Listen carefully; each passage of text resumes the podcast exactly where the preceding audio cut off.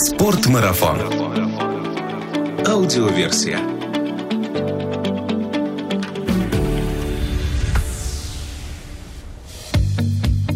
Здравствуйте, друзья! Это Артур Ахметов и «Спортмарафон. Аудиоверсия» – подкаст об активном отдыхе, снаряжении для приключений и обо всем, что с этим связано. На территории нашей страны более 110 заповедников, 56 национальных парков и 60 природных заказников. Порою, проживая в непосредственной близости от них, мы не представляем себе, как эти парки и заповедники выглядят, зачем и для чего они были созданы. Мы даже не задумываемся о том, сколько прекрасных пейзажей они хранят в своих границах и для скольких диких зверей и редких растений растений они являются сохранившимся в первозданном виде домом. Но, похоже, в ближайшем обозримом будущем в нашей стране появится человек, а может даже и целая команда, которая побывает во всех российских заповедниках и парках. И побывает там не просто с целью туризма, а в ходе полноценных экспедиций, где собираются и систематизируются данные, а также накапливаются видео и фотоматериалы для последующих выставок. Сегодня в гостях у нашего подкаста руководитель и бессменный лидер проекта «Заповедный пояс» Евгений Сыркин. Евгений, привет. Привет. Евгений, до того, как ты целиком и полностью окунулся в заповедную жизнь, чем ты занимался? Всякое было. Работал на разных работах и, честно говоря, до 16 года ничего не знал вообще о существовании заповедной системы, о том, что, э, ну, слышал, да, что есть вот такое слово «заповедник», но что оно означает, понятия не имел. То есть ты вообще никаким образом не относился к охране природы или к путешествиям? К охране природы нет, к путешествиям, да. Э, я путешествую всю свою жизнь, и сейчас в нашей стране осталось три региона, где я не был. На различных видах авто, мото, квадротехники объездил я уже почти всю нашу страну, но вот от заповедников я был далек. Хотя к природе всегда был близок. Скажи, как к тебе пришла идея этого проекта и какие были твои первые шаги для запуска заповедного пояса? В шестнадцатом году, как я уже сказал, я попал в заповедную систему. Это был Астраханский заповедник. Там нашелся человек, который смог разбудить во мне любовь к природе и желание научиться слышать и видеть видеть то, что происходит вокруг нас. Вокруг нас ведь много всего прекрасного и удивительного, просто мы этого не замечаем. Порой достаточно остановиться на минуту, и ты увидишь намного больше, чем обычно. Работая, собственно, в заповеднике, я заметил, что наши выставки, наши мероприятия, которые мы проводим, заповедник, он привлекает один и тот же круг людей, то есть приходят одни и те же, э, за редким исключением. И я подумал о том, что Астраханский заповедник это же не все. Есть еще много других территорий, о которых хотелось бы рассказать рассказать в том числе и в Астрахане. Но для этого нужно либо эти территории вести к людям, либо людей на территории. И я понял, что проекта, который рассказывает о заповедной системе в масштабах всей страны, его нет, но он нужен. В семнадцатом году был год экологии, помимо этого был еще год особо охраняемых природных территорий, столетие заповедной системы. В семнадцатом году мы запустили нашу первую экспедицию, собственно говоря, поехали от Урала до Байкала, но об этом мы позже, да, расскажем? Да, об этом давай позже. В целом хотелось бы сейчас о проекте больше узнать. Скажи, какие основные цели ставит перед собой проект «Заповедный пояс»? Заповедный пояс – это много о чем. Это о природоохране, это о науке, о любви к родине, очень много всего. Цели и задачи, если вот так точнее сформулировать, то цель познакомить жителей нашей страны с заповедной системой, рассказать о нашем удивительном биоразнообразии, о красоте природы, которая нас окружает. Помимо этого есть научная цель, мы заносим в ГИС-карту координаты встреченных нами редких видов краснокнижных и передаем их потом науке. Эти данные это помогает оперативно формулировать Красную книгу, во-первых. Во-вторых, это помогает науке получить данные без каких-либо трудозатрат. И благодаря этому наука может видеть перемещение видов, потому что зачастую мы встречаем виды нетипичные для каких-то территорий, да, то есть, например, в Башкирии встретить удода довольно сложно. Мы, бывает, встречаем его даже и севернее, чем Башкирия. И для науки, но это важные данные. А кто-то кроме вас собирает подобные данные? У меня нет такой информации. Я знаю, что заповедники собирают, но они собирают опять на своей территории. А вот, скажем так, между заповедниками есть же еще огромная страна. Вот эти данные, они нужны. Твои экспедиции, они все проходят в формате, можно сказать, автопробегов. Передвигаетесь от одной точки к другой на автомобилях, в которых путешествует команда. Так ли это? Так, но не совсем так. Например, в прошлой нашей экспедиции мы использовали, помимо автомобилей, еще квадроцикл купила снегоход для радиальных вылазок. И в этом году вообще вот эта наша экспедиция, в которой мы сейчас, она планировалась как квадроциклетная, то есть должно было быть две машины и семь квадриков. Но несколько не сложилось, тоже позже расскажу почему, поэтому поехали на машинах. А так у нас есть в проекте и морская экспедиция, и снегоходная экспедиция, и на квадроциклах, разные форматы, но на транспорте. Как формируется команда экспедиции и как у тебя в команде распределяются обязанности? Команда экспедиции изначально, когда мы планировали проект, мы хотели сделать так, чтобы это не стало покатушками между собойчиком. Мы хотели сделать так, чтобы в проекте были постоянно новые люди. Естественно, сейчас есть команда проекта, это 6-7 человек, но каждый год, когда мы анонсируем наши экспедиции, мы приглашаем к участию волонтеров и набираем людей посредством анкетирования. В этом году у нас было 2500 заявок, в прошлом году 700 заявок, в первую экспедицию около 100. И, конечно, обязанности распределяются. В экспедиции есть завхоз, есть механик, есть человек, который отвечает за закуп продуктов, есть человек, который отвечает за получение погран разрешений, всяких пропусков, разрешений на полеты и так далее и тому подобное. Есть фотографы, есть видеографы, есть пресс-секретарь, у всех свои задачи. Буквально у каждого свои задачи. Здесь сейчас вот мы находимся в Сочи, около дендропарка. На территории дендропарка сейчас 6 человек нашей команды работают с фотовыставкой. Это люди, которые отвечают за выставку. Экскурсоводы, те, кто ее ставят, собирают и так далее. Транспорт, на котором вы передвигаетесь, это автомобили и транспорт участников экспедиции? Тоже по-разному бывало. Например, в первую экспедицию она проходила при поддержке Юганского заповедника в Ханты-Мансийском автономном округе. Юганский заповедник давал две машины. Остальное это автомобили участников. Во второй экспедиции Национальный парк Башкирия давал автомобиль. Остальное тоже автомобили участников. Сразу отвечу на вопрос, почему это не спонсорские машины, почему не договориться там с кем-нибудь, да, с какой-то компанией, mm-hmm. чтобы дали машины. Проект, он российский, и он о России, о красоте именно нашей страны. И хотелось бы привлекать по максимуму в проект российское. Но с УАЗом у меня не сложилось. А УАЗ не захотел нас поддержать. А кроме УАЗа, ну, других вместительных внедорожников в нашей стране, к сожалению, не делают. Возможно, в последующем у нас получится сотрудничество с компанией ГАЗ и автомобили Соболь. Будем надеяться, что представители компании послушают этот подкаст и подумают над своим поведением, у тебя все-таки появятся отечественные автомобили в твоем автопарке экспедиции. Скажи вот такой жизненный вопрос. Вы отправляетесь в экспедицию на автомобилях. Бывают ли конфликты у вас в экипаже? Возвращаясь к вопросу об обязанностях, люди же все разные есть. Есть люди такие, я их называю умиротворителями. Когда есть такой человек в коллективе, он способен сгладить любую психологическую напряженность, любые конфликты. Конечно, экспедиция длительная, когда ты находишься с одними и теми же людьми, либо в автомобиле, либо просто вот во время нахождения в заповеднике, создается некоторая психологическая напряженность. Но, во-первых, у нас довольно твердый руководитель, который не позволяет вольностей. А во-вторых, есть специально обученный человек, психолог с психологическим образованием, который видит все эти моменты заранее, мне о них сообщает, и мы их сглаживаем каким-то образом. Строгий руководитель, это ты сейчас это, имел в виду скромно это, себя, да? Это я, да. Угу, понятно. Скажи, сейчас уже вы находитесь в третьей своей экспедиции, ты чувствуешь, что проект становится именно таким, каким ты его задумал изначально? Нет, он очень сильно изменился, появляются новые цели, задачи, мы растем. Каждая новая экспедиция, она, она другая, она новая совсем, там совсем все по-другому. Есть какие-то, конечно, схожие моменты, черты, но э, тем не менее мы растем, и сейчас я могу сказать, что вот эта вот третья экспедиция, это уже взрослый проект.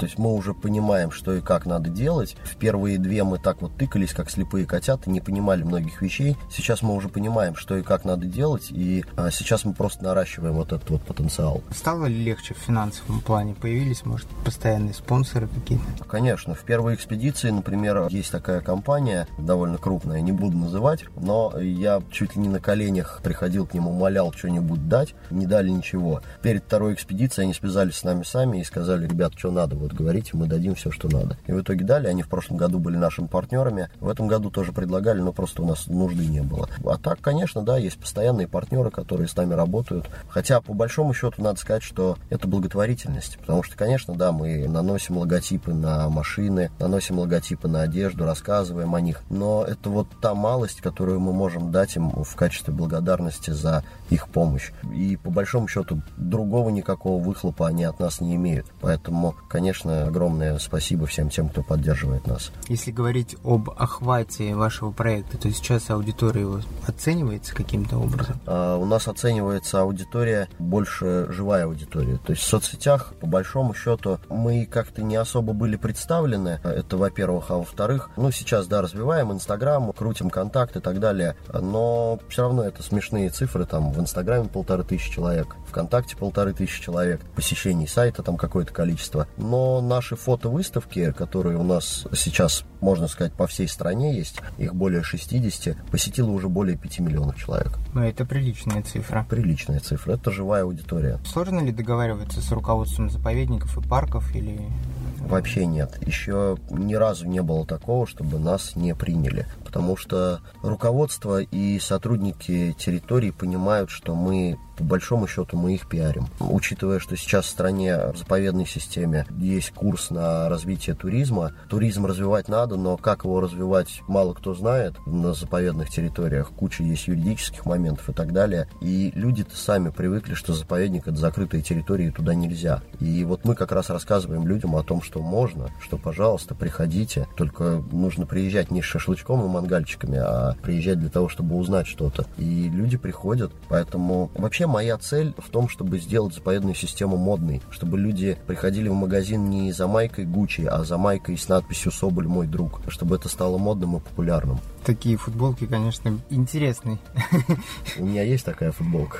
Соболь мой друг. Хорошо, сейчас хочу более подробно поговорить об уже прошедших экспедициях. Первая из них состоялась в 2017 году, называлась она «От Урала до Байкала». Каков был маршрут, сколько было участников, какие цели ставились и все ли получилось в ходе первой экспедиции? Цели и задачи все те же, что и во всех остальных. Популяризация заповедной системы. Была с собой фотовыставка. Мы проехали от Оренбургского заповедника до Баргузинского заповедника. Было как раз столетие заповедной системы, а сто лет назад первый заповедник, который, который был создан, это был как раз Баргузинский заповедник. Ради сохранения Соболя и не случайно на эмблеме, на логотипе нашего проекта именно Соболь. Причем это Баргузинский Соболь и логотип рисован прям с фотографией фотографии Баргузинского сопля. Угу. Вот. Мы проехали 19 тысяч километров за 44 дня, 5 машин, 20 человек. Колоссальное расстояние. Да, но только так кажется. 19 тысяч километров. Да не кажется, это колоссальное расстояние. Что ты скромничаешь? К этому привыкаешь.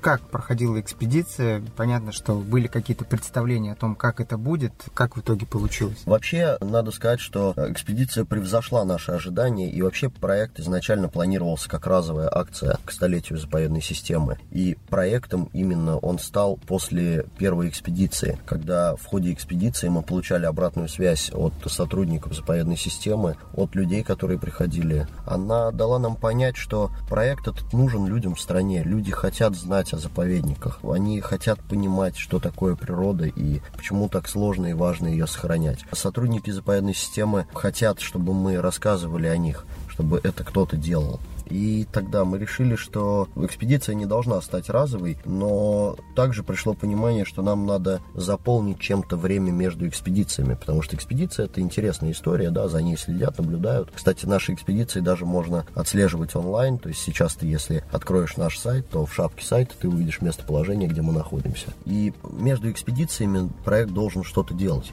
Тогда мы решили, что те фотографии, что мы отснимем в экспедиции, то, что мы отсняли, мы из этого сформируем фотовыставки и будем отдавать их в российское движение школьников, чтобы они показывали их детям. Мы делаем фотовыставки, делаем макеты, делаем методички к ним, и либо распечатываем их за свой счет и отдаем в российское движение школьников за счет спонсоров, либо отдаем им макеты, и они сами находят спонсоры и печатают, как это происходит на Ямале, например, в нескольких еще регионах. А можно ли где-то в интернете найти отчет о первой экспедиции, посмотреть, почитать о том, как она проходила? Раньше он был у нас на сайте, сейчас у нас некоторая переделка, переосмысление осуществление сайта идет, и он будет такой скорее визиточкой, а вся основная движуха в соцсетях. Но отчет этот есть на Дроме, например, mm-hmm. в разделе путешествия. О нас выходила статья в трех номерах журнала «Полный привод», такой о внедорожных путешествиях mm-hmm. издания. И, в принципе, ну, в интернете легко найти, да, от Урала до Байкала отчет, почитать можно. То есть искать э, лучше это на сайтах автомобильной тематики, нежели о сайтах, э, которые посвящены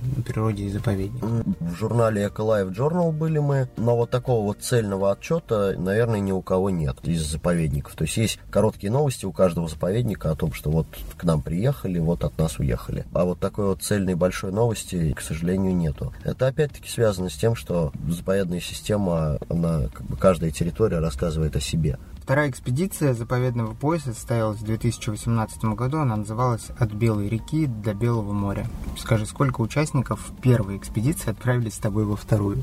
Сейчас, подожди, давай посчитаем. Я, первый заместитель по совместительству моя жена, наш завхоз, это наш безопасник, он же психолог, это наш казначей, и все, шесть человек. Шесть человек. То есть это основной костяк команды, который с тобой путешествует из одной экспедиции в другую. Да, я думаю, что после этой экспедиции в команде появится еще два человека. Это будет наш пейзажный фотограф, ландшафтный, скажем так, и это фотограф-анималист. Все остальные участники это волонтеры. Да. Каким образом вы отбираете волонтеров на экспедиции? Для начала мы их набираем. Э, мы размещаем на крупных волонтерских площадках Greenboard и Goodsurfing, самые крупные в нашей стране. Размещаем приглашение в экспедицию, люди присылают анкеты, и потом эти анкеты мы просматриваем. С каждым интересным участником я общаюсь персонально. Отбираем, во-первых, я смотрю, как заполнена анкета, то есть хочет ли человек на самом деле ехать в экспедицию. Те, кто хотят, они там целую войну и мир пишут в своих анкетах. А те, кто, ну так, ага, во, экспедиция, я поехал. Ой, анкет надо заполнять, ну сейчас что-нибудь напишу. Таких я не беру. Mm-hmm. Мне интересно, чтобы человек после того, как он съездит с нами в экспедицию, он либо каким-то образом связал свою жизнь, свое хобби, может быть, с заповедной системой, либо с заповедным поясом, чтобы он оказался полезен заповедникам в дальнейшем. И на самом деле 90% людей, которые были в наших экспедициях, так и вышло.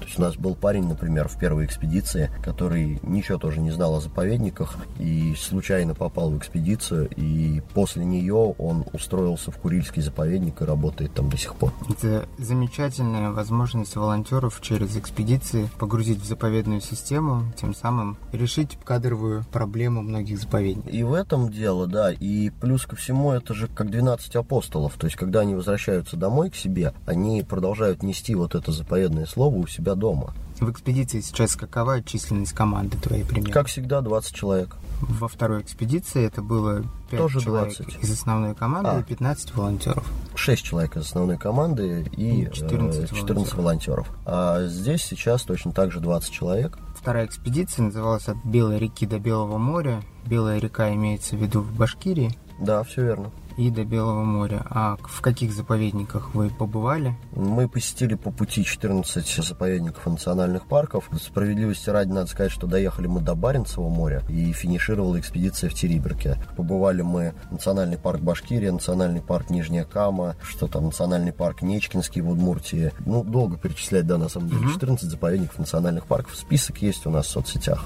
Не задал я этот вопрос про первую экспедицию. Там на маршруте сколько заповедных зон вам удалось посетить? 26. Сейчас продолжается твоя экспедиция 2019 года. Она называется «Горной тропой». На сегодняшний момент есть какие-то существенные отличия этой, уже третьей по счету экспедиции, учитывая твой опыт предыдущих двух? Да, конечно. Она, экспедиция это, она имеет маленькие пробеги между территориями, маленькое расстояние, поэтому мы имеем возможность дольше задержаться на территориях. Решили попробовать сделать так, задержаться, задерживаться на территориях не один-два дня, как это было в предыдущих экспедициях, а 3, 4, 5 дней, чтобы больше отснять. И чтобы наша выставка простояла дольше, ее увидели больше людей. Сейчас вы находитесь в Сочи, а когда и где стартовала экспедиция, какой запланирован маршрут и где она закончится? Экспедиция стартовала 1 сентября в Дагестане. Мы проехали через весь Кавказский хребет, через все Кавказские республики абсолютно. Сейчас мы в Сочи, отсюда мы сегодня едем в Анапу, заповедник Утриш, потом наш маршрут двигается в Крым. В Крыму тоже есть заповедники и национальные парки, только Крым не так давно стал э, российским, и люди об этом не знают. Хочется рассказать об этом. Когда планируешь закончиться эта экспедиция? 10 октября. У нас э, в экспедициях всегда все довольно твердо по графикам, по планам. То есть, если вот выставка должна быть в Сочи 28-29 да, там числа, она будет 29 числа в Сочи ко времени независимо от ремонтов машин и всего прочего. Как потенциальным посетителям выставок узнать о твоем маршруте и когда в их городах и заповедниках будут проходить выставки? Где эту информацию можно получить? По выставкам мы их не анонсируем, потому что не всегда это просто, потому что процесс этот зависит не от нас. То есть накануне экспедиции я связываюсь с заповедниками, говорю, что мы приедем, и они сами уже ищут площадку для выставки, то есть где она будет размещаться. И иногда это происходит вот до последнего прям. До последнего бывает тянут, потому что есть там определенные тоже сложности с администрациями и прочими-прочими. А наши выставки, которые проходят у нас, их анонсирует Российское движение школьников. О проекте информацию на каждой нашей выставке можно во-первых, там есть QR-код на каждой фотокартине. Uh-huh. А, во-вторых, есть наш хэштег, он общий на социальные сети, хэштег «Заповедный пояс». По нему можно найти нашу инсту, наш контакт и так далее и тому подобное. Сейчас там, конечно, новости только об экспедиции, о текущей, но в промежутках между экспедициями там, конечно, будут и анонсы, и рассказы о наших партнерах и так далее, там такие вот вещи.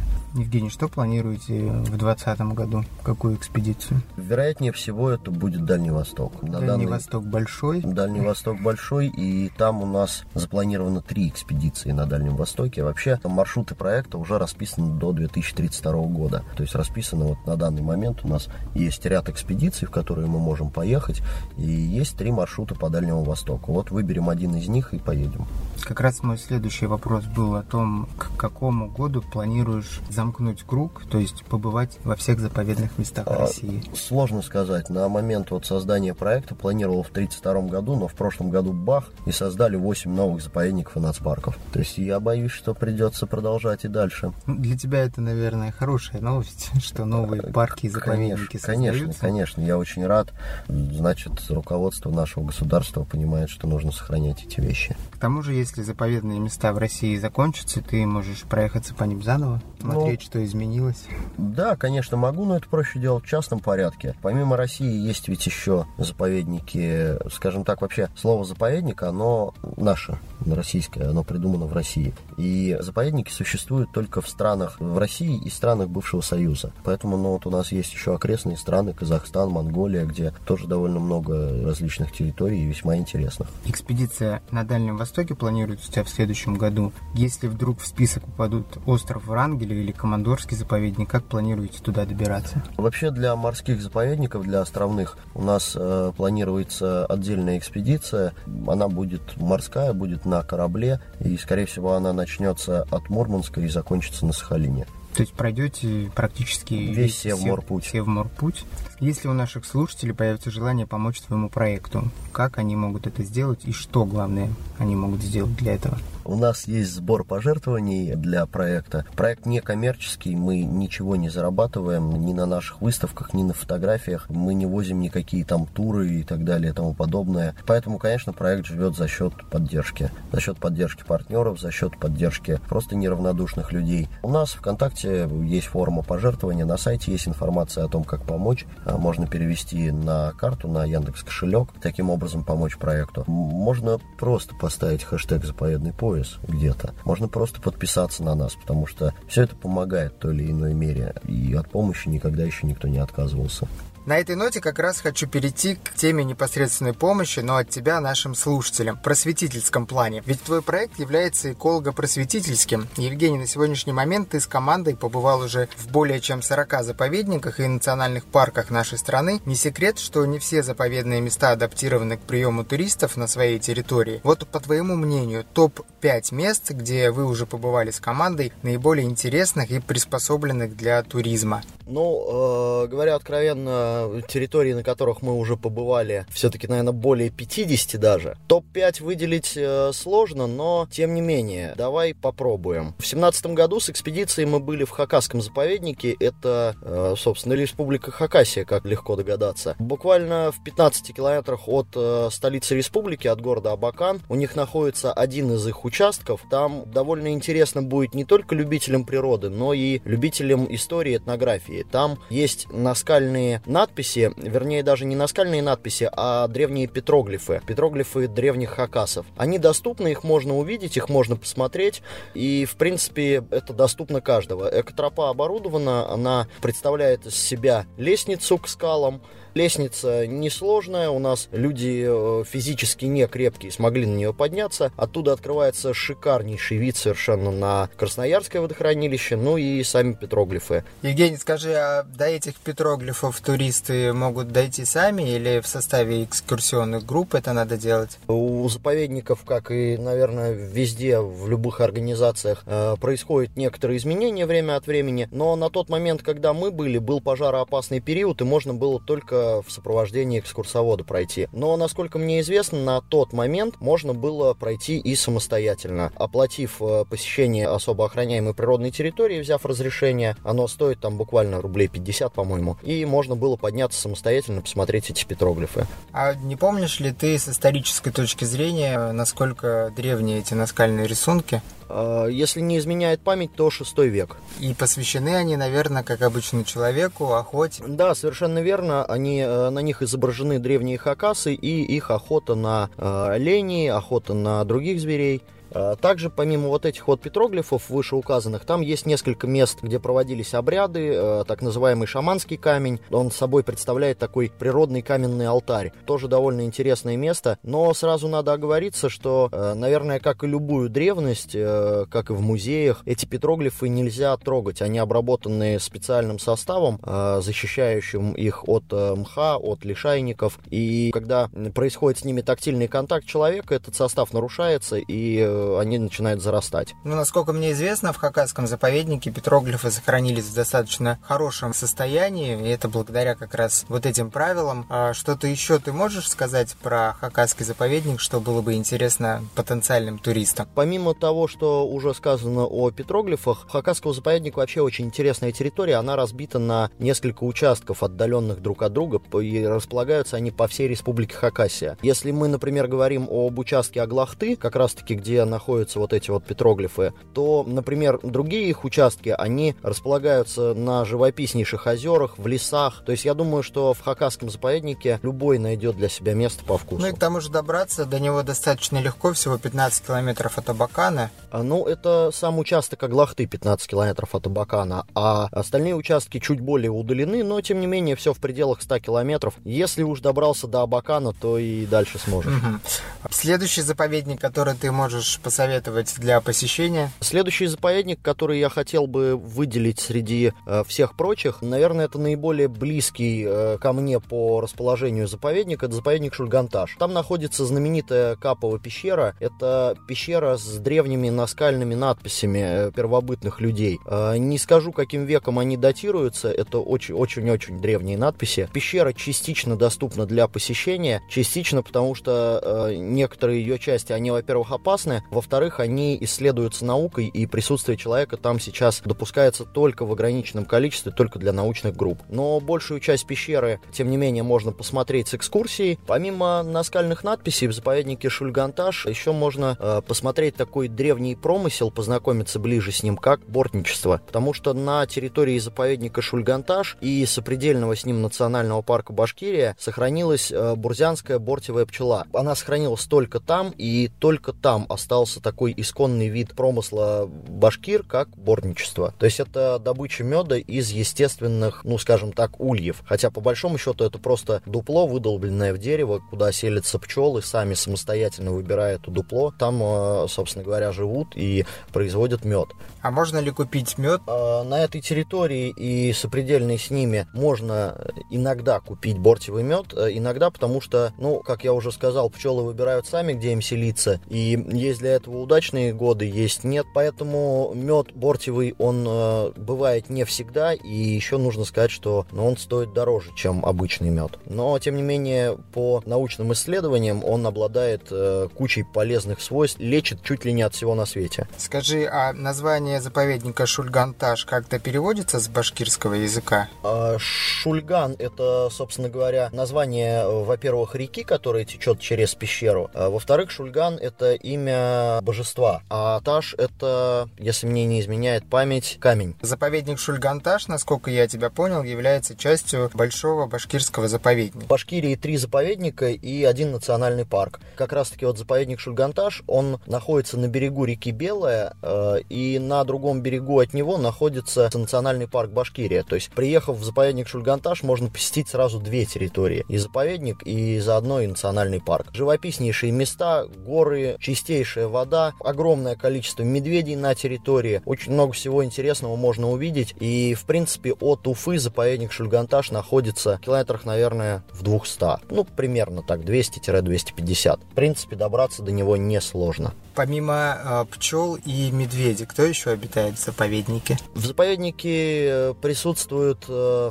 вся практически фауна, которая характерна для Южного Урала. То есть э, есть лось, есть косуля, есть глухарь, есть э, тетерев, барсук, очень много всего, куница, очень много разных видов, но подробнее об этом расскажут в Музее живой природы заповедника Шульганташ. Да, кстати, у этого заповедника красивый и интересный сайт, поэтому могут наши слушатели пройти на него и там получить более подробную информацию. Следующий в твоем списке топ-5 заповедных мест какой заповедник? Хотелось бы выделить заповедник, в котором мы побывали в этой экспедиции. Это Северо-Осетинский заповедник. Заповедник находится в Северной Осетии. Добраться от Владикавказа легко по асфальтированной дороге. Недолго, порядка там 50, наверное, километров до, собственно, до музея природы заповедника. И дальше на территории можно попасть на Цейский ледник. Это один из древнейших ледников Кавказа. А, интереснейшее место. Помимо этого в заповеднике оборудовано большое количество экологических троп. В заповеднике можно съездить в ущелье Фиагдон, где есть шанс увидеть кавказских туров. Например, участникам нашей экспедиции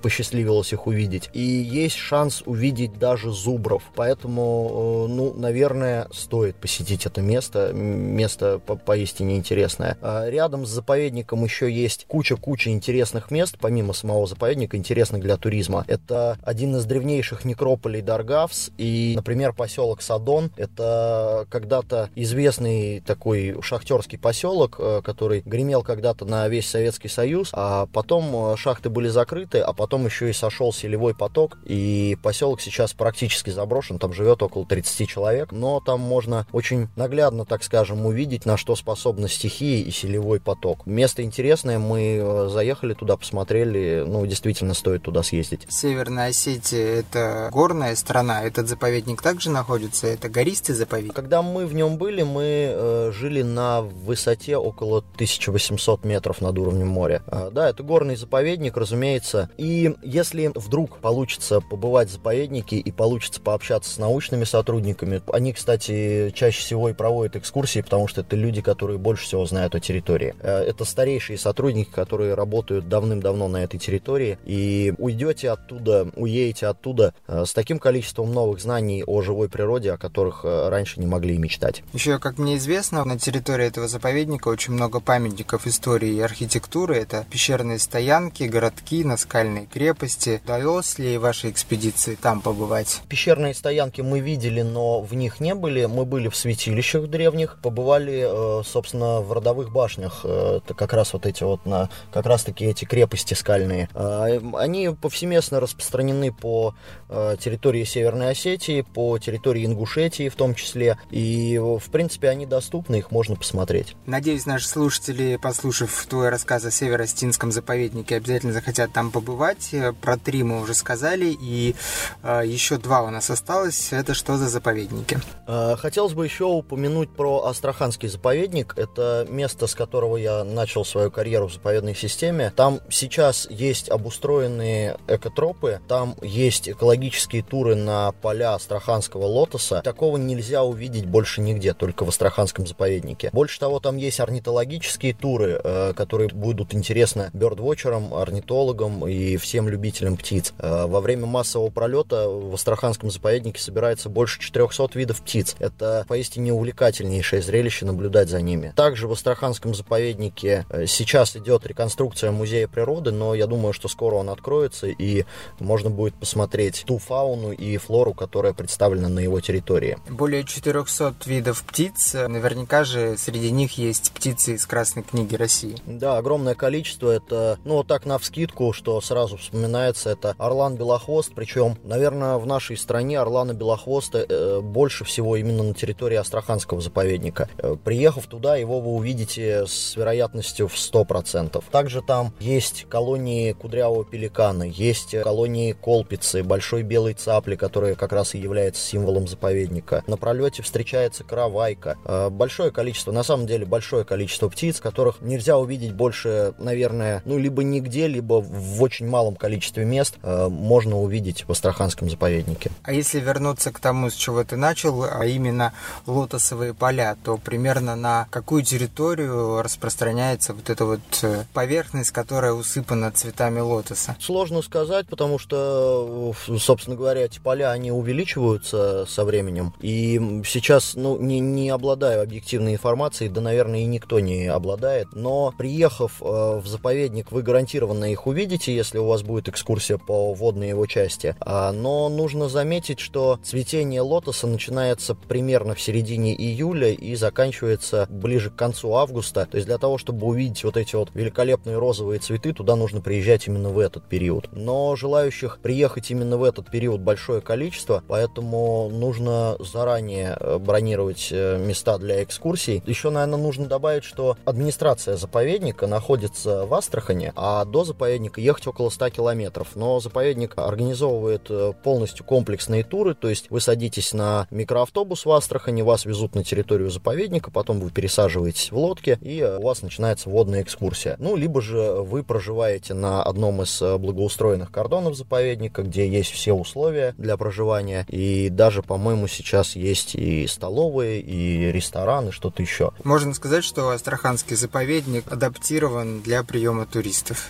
Да, все доступно, и э, любой желающий может приехать, предварительно записавшись или как-то как, каким-то образом э, договорившись с заповедником. Опять же, все подробности можно получить на сайте Астраханского заповедника. И пятый э, заповедник в нашем списке сегодня. Это заповедник Кивач. Там мы были в прошлом году с экспедицией от Белой реки до Белого моря. Он находится в 130 километрах от столицы Карелии Петрозаводска, э, в одноименном поселке Кивач. И в заповеднике Кивач есть, конечно, музей природы, э, как и во многих других. Есть обустроенные экотропы, но самое главное, что есть в заповеднике Кивач, э, наверное, самое такое вот, что можно увидеть и что точно стоит увидеть, это водопад Кивач. Это величественнейший каскад воды, прекрасное место и для размышлений, и для наблюдения за природой. Вот это, это место, которое действительно стоит посетить. У нас есть фотографии этого водопада и днем, и ночью, и с квадрокоптера, но даже лучше, чем э, посмотреть фотографии, я предлагаю у нас в социальных сетях, либо у нас на сайте посмотреть видеоролик про заповедник Кивач, который мы сделали. Это такой, э, скажем, релакс-ролик, наверное, э, в котором нет текста, нет рассказа,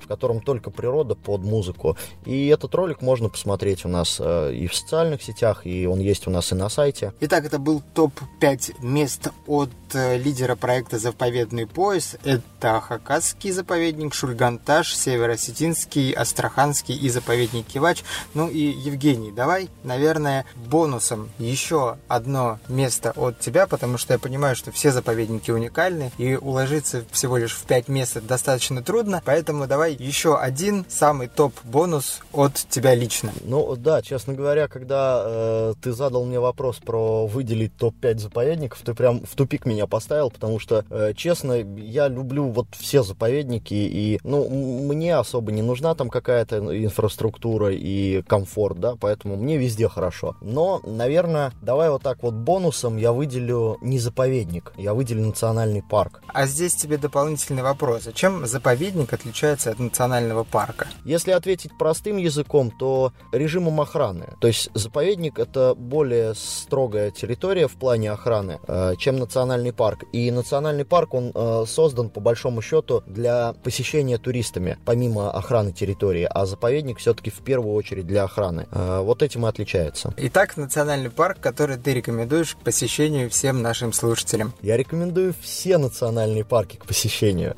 но особо я, наверное, выделю национальный парк Кинозерский. Часть его находится в Карелии, часть его находится в Архангельской области. Это интереснейшее место, но помимо своей природы, оно интересно еще и своей историей. В национальном парке Кинозерский большой большое количество объектов культурного наследия. То есть там сохранились э, древние деревянные храмы, объекты, объекты деревянного зодчества, э, которые, пожалуй, каждый, наверное, заинтересуется, увидев их. И помимо этого в национальном парке есть различные туры, атмосферные, так скажем, туры, которые тебя погружают в атмосферу вот карельской деревушки или архангельской деревушки. Э, в прошлом году, когда наша экспедиция была там, для нас проводили такой тур. Не помню, как именно он называется, но в ходе этого тура там предлагается местное угощение, э, такое, скажем, ну, не национальное, наверное, так неправильно будет сказать, но местное, местное такое исконное местное угощение. И бабушки э, танцуют, поют, всех наряжают, женщин в сарафаны, мужчин в рубахе. То есть, ну, такое вот атмосферное очень действие, которое запомнилось нам. Ты лично переодевался? Да. Я одевал льняную рубаху. Все задокументировано, фотографии есть у нас в соцсетях. Я еще и пел, Артур. Ну ладно, Евгений, не буду тебя больше мучить своими вопросами. Понятно, что ты можешь рассказать в подробности о всех заповедных местах, в которых побывала ваша экспедиция. А мы еще раз из твоих рассказов убедились в том, что в нашей стране действительно много красивых и уникальных мест. И я надеюсь, что если у наших слушателей останутся какие-то вопросы по заповедникам и другим местам, в которых ты, Евгений, побывал, они могут задать их тебе лично в социальных сетях, про которые ты не раз упомянул, и ты им обязательно обязательно ответишь. Конечно, конечно. Я общаюсь э, лично практически со всеми, кто пишет нам. Евгений, у нас в конце выпуска есть возможность обратиться к нашей аудитории. Что бы ты хотел им сказать или пожелать? Любите природу. Красота спасет мир, а красивее природы нет ничего. Спасибо тебе за то, что ты нашел время в своем плотном графике, чтобы пообщаться со мной. Желаю твоему проекту, всей команде, лично тебе, чтобы экспедиции проходили по плану, проект рос и развивался. Вы делаете правильное дело и надеюсь, что мы с тобой еще встретимся в рамках нашего подкаста, и ты поделишься своими новыми успехами. Спасибо. До встречи.